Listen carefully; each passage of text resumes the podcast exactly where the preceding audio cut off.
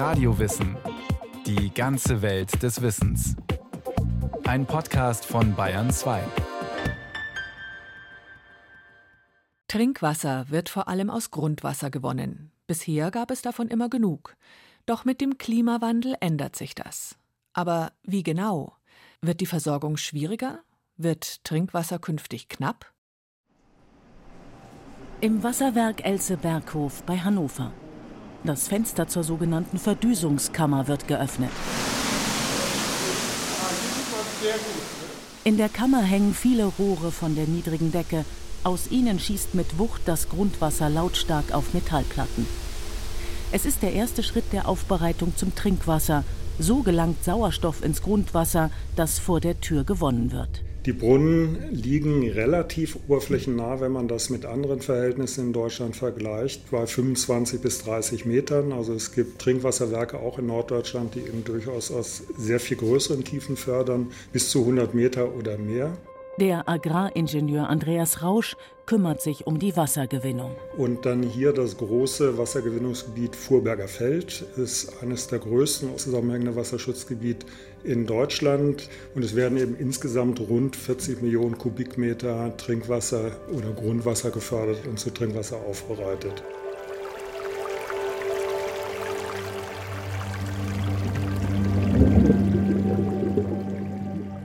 Der größte Teil der Wasservorkommen in Deutschland befindet sich nicht in Seen oder Flüssen, sondern unter der Erde.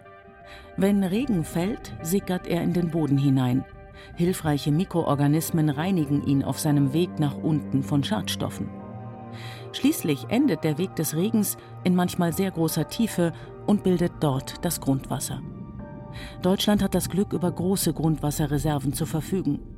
Die neuesten Daten des Helmholtz-Zentrums für Umweltforschung zeigen jedoch in vielen Gebieten Deutschlands eine schwere bis außergewöhnliche Dürre in Bodenschichten bis 1,80 Meter Tiefe, verursacht durch die Trockenperioden.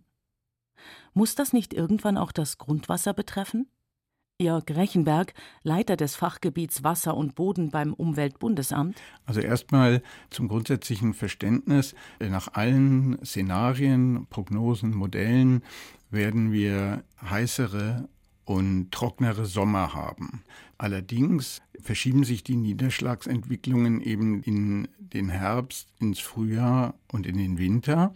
Äh, dort sagen viele Modelle, dort werden wir mehr Niederschläge haben, sodass sich in der Bilanz in unseren Breiten, also in Deutschland, gar nicht so erheblich verändert. 2019 fiel im Frühling und Sommer etwa ein Drittel weniger Regen als im Mittelwert der vergangenen Jahre, in dem Winter dagegen etwa ein Drittel mehr. Es gleicht sich hierzulande und derzeit also in etwa aus. Das heißt aber nicht, dass auch die gleiche Menge unten im Grundwasser ankommt. Wenn das Wasser als Starkregen runterkommt, dann besteht das große Risiko, dass äh, das Wasser gleich oberflächlich abläuft und gar nicht erst die Möglichkeit hat, in den Boden einzusickern und das Grundwasser zu speisen. Dass das oft genug bereits Realität ist, lässt sich an den sich häufenden Überschwemmungen bei Starkregen erkennen. Im Sommer herrscht dagegen Trockenheit. Also, wenn wir jetzt weiter trockene Sommer der Art haben, wie wir sie jetzt zuletzt 2018, 2019 erlebt haben, dann ist es natürlich schon so, dass wir ein Problem mit der Grundwasserneubildung bekommen können und der gute mengenmäßige Zustand des Grundwassers, so wie ihn auch äh, die Wasserrahmenrichtlinie und das Wasserhaushaltsgesetz vorsehen, dann in Gefahr gerät. Da der Regen im neuen und wohl auch zukünftigen Klima in bestimmten Phasen besonders häufig fällt, müsste das Wasser also am besten dann auch in die Erde eindringen können, damit sich neues Grundwasser bildet. Doch das ist zu wenig der Fall. Dass der Regen häufig einfach nur abfließt, dafür gibt es verschiedene Gründe, sagt Georg Rast, Wasserwirtschaftler und Mitarbeiter bei der Naturschutzorganisation WWF. Er wirft zunächst einen Blick darauf, wie das Land aufgeteilt ist. Wenn man jetzt die bundesweite Fläche betrachtet, dann haben wir etwa die Hälfte ist landwirtschaftliche Nutzfläche, etwa ein Drittel ist Wald. Dann kommen noch ein paar Prozent Gewässerflächen und eben etwa 10 Prozent bebaute Fläche oder 10 bis 15 Prozent einschließlich Infrastruktur. Grundwasser und die Bodennutzung. Bei bebauten Flächen kann der Niederschlag schon mal nicht oder nur sehr bedingt versickern. Diese versiegelten Flächen nehmen zu, und zwar viel stärker als geplant. Die Bundesregierung hat das Ziel erklärt, dass bis 2020 nur noch 30 Hektar pro Tag neue Siedlungs- und Verkehrsflächen gebaut werden sollen. Doch tatsächlich sind es laut dem Bundesministerium für Umwelt derzeit täglich 58 Hektar. Der WWF geht von noch höheren Zahlen aus. Wir laufen derzeit immer noch bei über 70 Hektar pro Tag. Und 70 Hektar ist eben ein Dreiviertel der Quadratkilometer. Das ähm, zieht natürlich über die Zeit. Siedlungen und Verkehr nehmen sich also immer mehr Raum. Der für die Landwirtschaft hingegen wird langsam kleiner. Doch es sind immer noch über 50 Prozent der Gesamtfläche in Deutschland, die von der Landwirtschaft genutzt werden. Bei der Bewirtschaftung spielt die Gesunderhaltung des Bodens und damit auch des Grundwassers nur eine kleine Rolle. Weil sie auf den ersten Blick wirtschaftlich rentabler sind, wird immer noch häufig auf Monokulturen gesetzt, doch diese ziehen ökologische Probleme nach sich. Pflanzenkrankheiten und Schädlinge nehmen zu und die fruchtbare Bodenschicht mit ihren unzähligen hilfreichen Klein- und Kleinstlebewesen leidet darunter. Gesundheit und Fruchtbarkeit nehmen ab und müssen mit Pestiziden und Kunstdünger wiederhergestellt werden. Zudem verdichten schwere Landmaschinen die Ackerböden stark. Dabei wäre das Gegenteil hilfreich, so Georg Rast. Dass wir also versuchen, den Boden wieder stärker zu belüften, dass die Bodenlebewesen stärker zunehmen. Auch die Regenwürmer zum Beispiel haben dort eine gewisse Rolle, weil sie die Infiltrationsfähigkeit von Wasser und insbesondere dann auch bei stärkeren Regenfällen relativ hoch bleibt.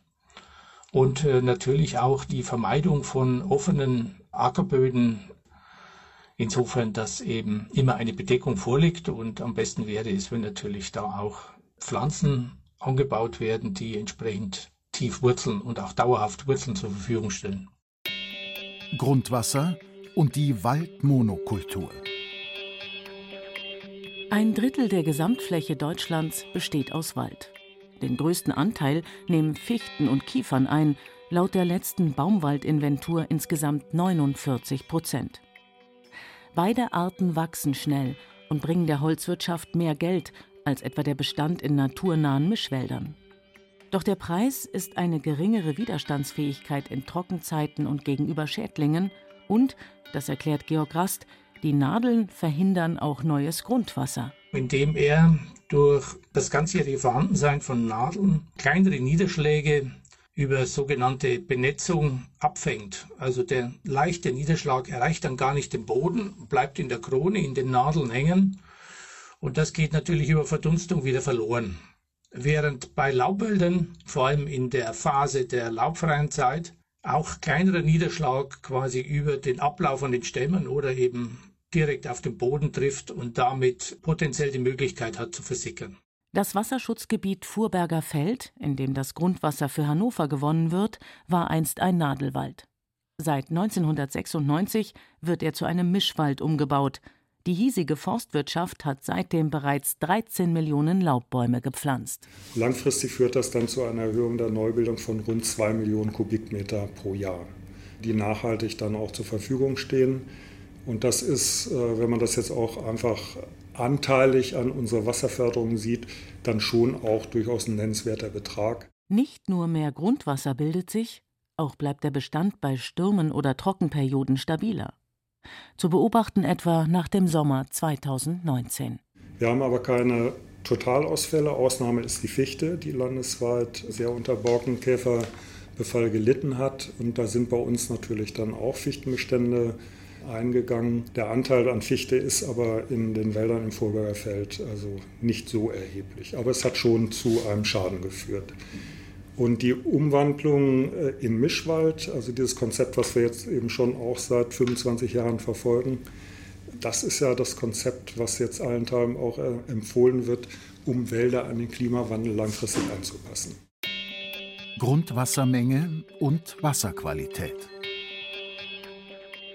Aus Grundwasser wird nicht nur der Großteil unseres Trinkwassers gewonnen, ein Teil von ihm fließt auch in Flüsse und Seen. Ein fallender Grundwasserpegel bedeutet also auch weniger Wasser für die Oberflächengewässer. Und es ist tatsächlich auch so gewesen, insbesondere im Jahr 2018, aber zum Teil auch im 2019, dass äh, viele Kleingewässer trocken gefallen sind. Und zwar wirklich komplett trocken. Und das betraf sehr viele Mittelgebirgsregionen, die äh, felsigen Untergrund aufweisen. Und das ist natürlich äh, verbunden mit einer kompletten Auslöschung der Fischfauna, die sie erst nachträglich wieder etablieren muss. Das ist dann kein kurzfristiger, sondern eher ein langfristiger Prozess. Es betrifft auch ganz stark die Amphibienpopulationen, die ohnehin mit am stärksten gefährdet sind. Und das könnte man jetzt auch für viele andere Wasserpflanzen und auch äh, feuchte Lebensräume fortsetzen. Je weniger neues Grundwasser sich bilden kann, desto größer der Anteil der unerwünschten Stoffe in ihm und in den Oberflächengewässern. Denn wir leiten ja immer noch die gleiche Abwassermenge ein. In der Tat äh, werden bei äh, sinkenden Pegeln in den Gewässern etliche Probleme zunehmen. Also zum Beispiel konzentrieren sich natürlich dann auch die Schadstoffe, die wir in die Gewässer einleiten und äh, werden dort in erhöhtem Maße gefunden, wenn die Wassermenge zurückgeht. Über ein Drittel der deutschen Grundwässer befinden sich laut Umweltbundesamt in einem schlechten chemischen Zustand. Insbesondere, weil äh, wir hohe Funde an Nitrat, also Stickstoffeinträge in die Gewässer, Oberflächengewässer, aber auch Grundwasser feststellen müssen. Und diese Gewässer sind dann eben nicht mehr ohne weiteres für die Trinkwasserversorgung nutzbar, sondern sie müssten teuer aufbereitet werden. Und äh, das ist natürlich etwas, was wir unbedingt vermeiden wollen. Also es gibt einen direkten Zusammenhang zwischen der Wassermenge und der Wasserqualität, weil eben wir nur Wasser einer bestimmten Qualität ohne großen Aufwand nutzen können. Laut Umweltbundesamt sind die Grundwasservorkommen in den meisten Regionen Deutschlands noch sehr ergiebig. Jörg Rechenberg, beim Umweltbundesamt zuständig für Wasser und Boden. Also ich muss mal vorab sagen, dass wir bisher anhand unserer Zahlen flächendeckend in Deutschland keinen Wasserstress haben. Von Wasserstress spricht man, wenn mehr als 20 Prozent der vorhandenen Wasserressourcen entnommen und genutzt werden. In Deutschland sind es bisher 12,8 Prozent. Also wir liegen da deutlich darunter. Allerdings sagt es noch nichts über eine regionale und saisonale Verteilung aus. Also das ist flächendeckend gemittelt. Und die regionale Verteilung kann durchaus anders aussehen. Das Weltressourceninstitut, kurz WRI, ist eine unabhängige Organisation mit Sitz in Washington in der unter anderem Wissenschaftler und Ökonomen an Umwelt- und Entwicklungsfragen arbeiten. Zum Thema Grundwasser hat das Institut wissenschaftliche Daten analysiert und in online verfügbare Karten transformiert.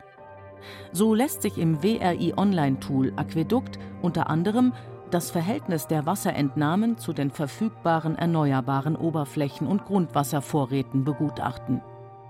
Rutger Hofste vom WRI.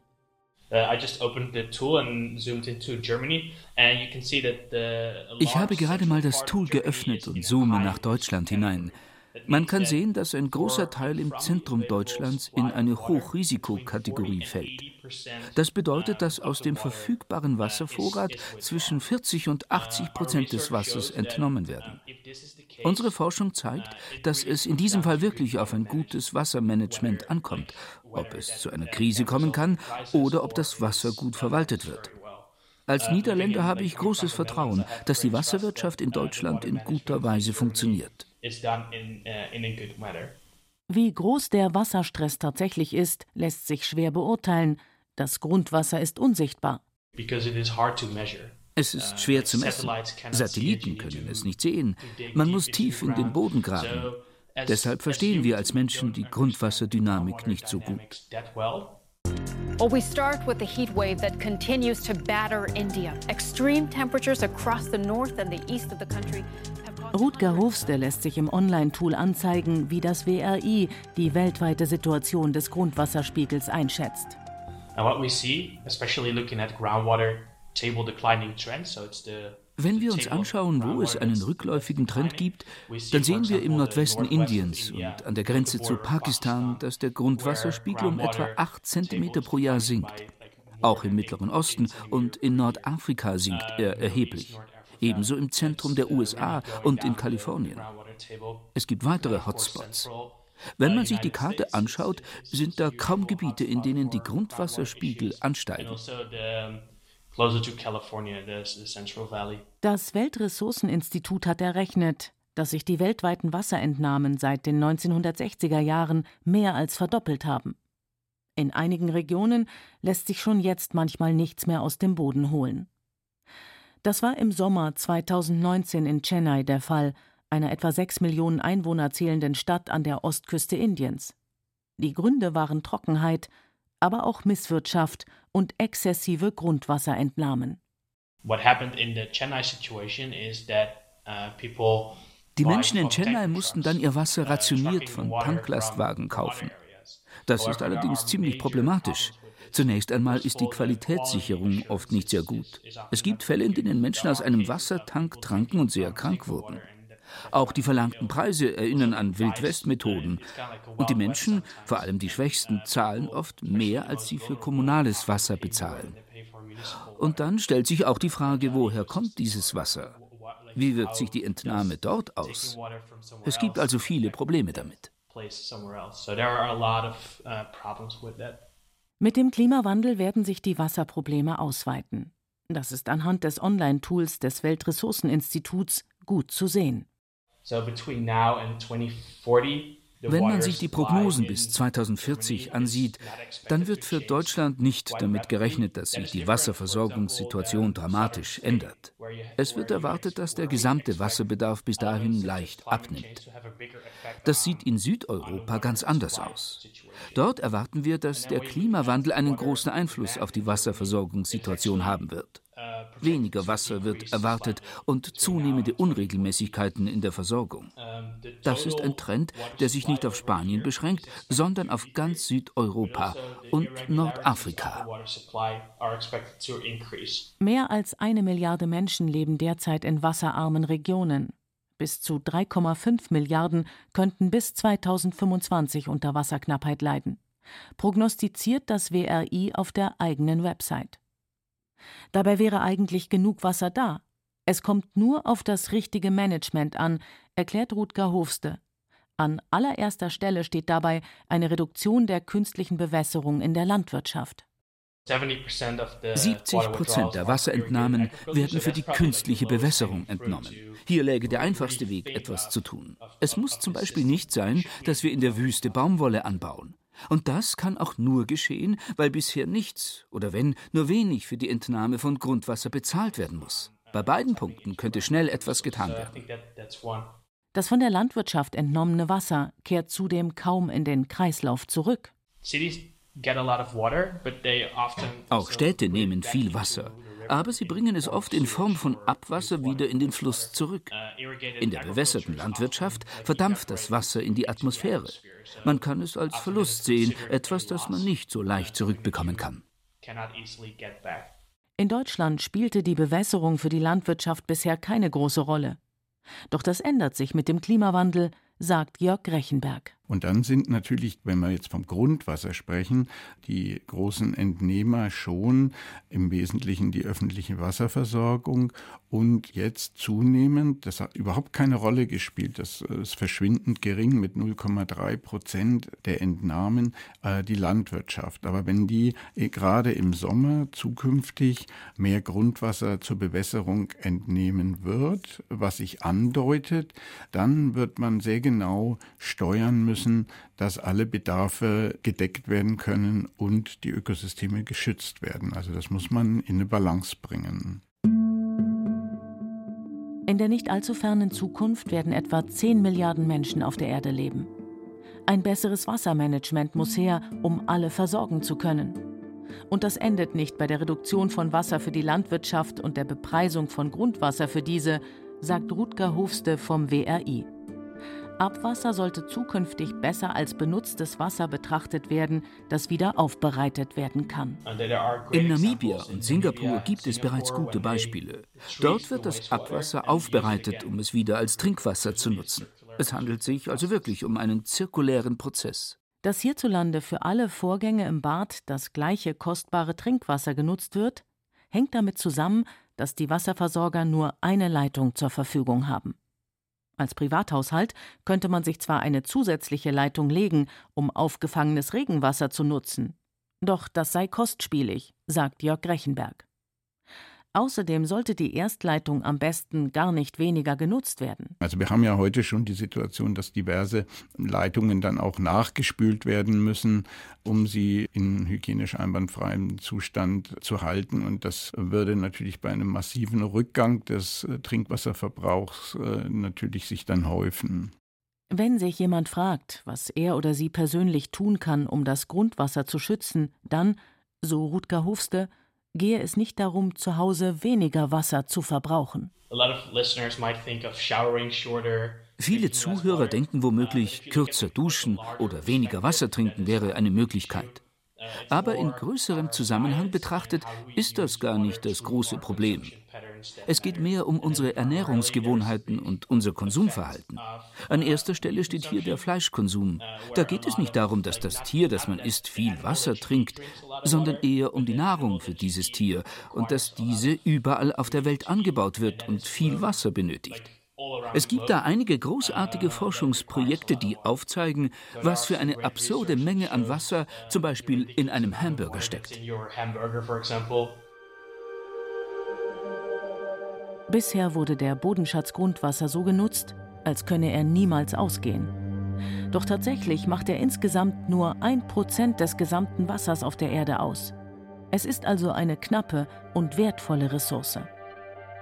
Die Experten sind sich einig, dass das Grundwasser in Zeiten einer immer wärmer werdenden Erde einen stärkeren Schutz und häufig auch ein besseres Management benötigt. Das war Radio Wissen, ein Podcast von Bayern 2. Autor dieser Folge Marco Pauli, Regie führte Martin Trauner. Es sprachen Katja Amberger und Peter Weiß, Technik Christian Schimmöller, Redaktion Matthias Eggert. Wenn Sie keine Folge mehr verpassen wollen, abonnieren Sie Radio Wissen unter bayern2.de slash podcast.